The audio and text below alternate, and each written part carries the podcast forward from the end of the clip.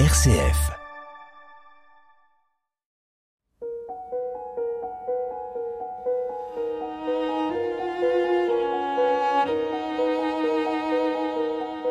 Si je vous demande de me citer un peintre, que répondriez-vous? Vous me direz peut-être Matisse, peut-être Cézanne, Van Gogh ou encore Magritte. Mais rarement vous citerez un nom de femme.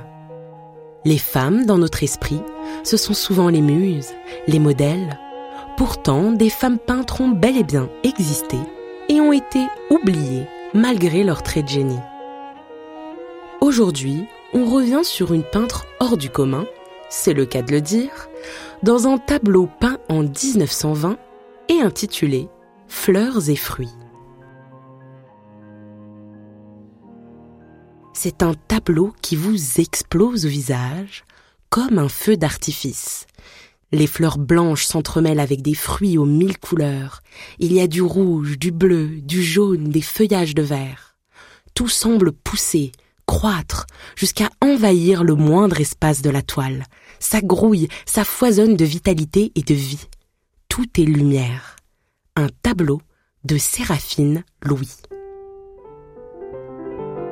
Séraphine Louis, c'est une jeune femme que rien ne destine à la peinture. Son père est horloger et sa mère fille de ferme. Elle sera orpheline à l'âge de 7 ans et garde les bêtes. Séraphine n'a jamais appris à peindre ni à dessiner. Dès l'âge de 13 ans, elle devient bonne à Paris, puis à 18 ans, femme à tout faire dans un couvent. Enfin, elle est domestique à Senlis ville qui lui donnera son nom d'artiste, Séraphine de Senlis. On la catégorise parmi les arts naïfs, c'est-à-dire la catégorie des autodidactes sans aucune notion de règles de dessin, de composition ou d'harmonie colorée. C'est une artiste qui vit hors des courants artistiques de son temps. L'art de Séraphine est étonnant, dépaysant, imaginaire et un peu innocent finalement. Dans ses toiles, qui représentent essentiellement des bouquets, elle ne montre pas vraiment ce qu'elle voit, mais déploie toute son imagination et son univers intérieur.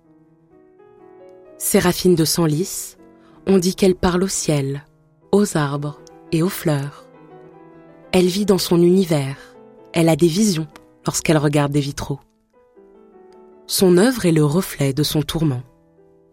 À partir de 1906, dans son logement, elle peint sur les meubles, sur la vaisselle, sur des cartons. Elle va aussi peindre de petites toiles qu'elle donne en troc à des commerçants contre de la nourriture et des produits de première nécessité. Mais comment est-elle devenue célèbre, Séraphine Louis? Un heureux hasard la conduit un jour à faire le ménage chez Wilhelm Hude, un collectionneur et critique d'art allemand et surtout dénicheur de talent.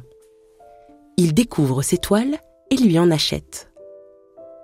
Ce personnage est particulièrement intéressé par les nouveaux primitifs, des peintres qui remettent en question les dogmes artistiques par un art différent. Wilhelm Hude devient un personnage fondamental de la vie de Séraphine. En 1927, elle expose à l'hôtel de ville de Senlis suite à une demande de la Société des Amis des Arts. U2 lui achète des tableaux et lui donne assez d'argent pour se dédier à la peinture sans travailler. Après le krach boursier de 1929, on achète moins de tableaux à Séraphine de Senlis. Comme Camille Claudel, elle sombre dans la folie, parle seule, jusqu'à avoir des crises de psychose. Elle est internée en hôpital psychiatrique sous l'occupation allemande et va cesser de peindre. Elle s'y éteint et est enterrée dans la fosse commune de Clermont-sur-Oise. Aujourd'hui, on peut lire, dans le jardin du souvenir du cimetière, Ici repose Séraphine Louis, sans rival, et attendant la résurrection bienheureuse. La peinture, une affaire d'homme, n'est-ce pas? Dans le prochain épisode, je vous raconterai l'histoire de Marie Laurencin une autre femme artiste et une autre peintre de génie.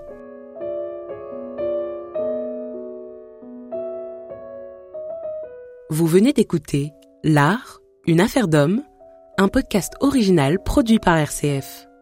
Pour découvrir d'autres portraits intimistes de femmes artistes, rendez-vous sur notre site rcf.fr ou sur votre plateforme de podcast préférée.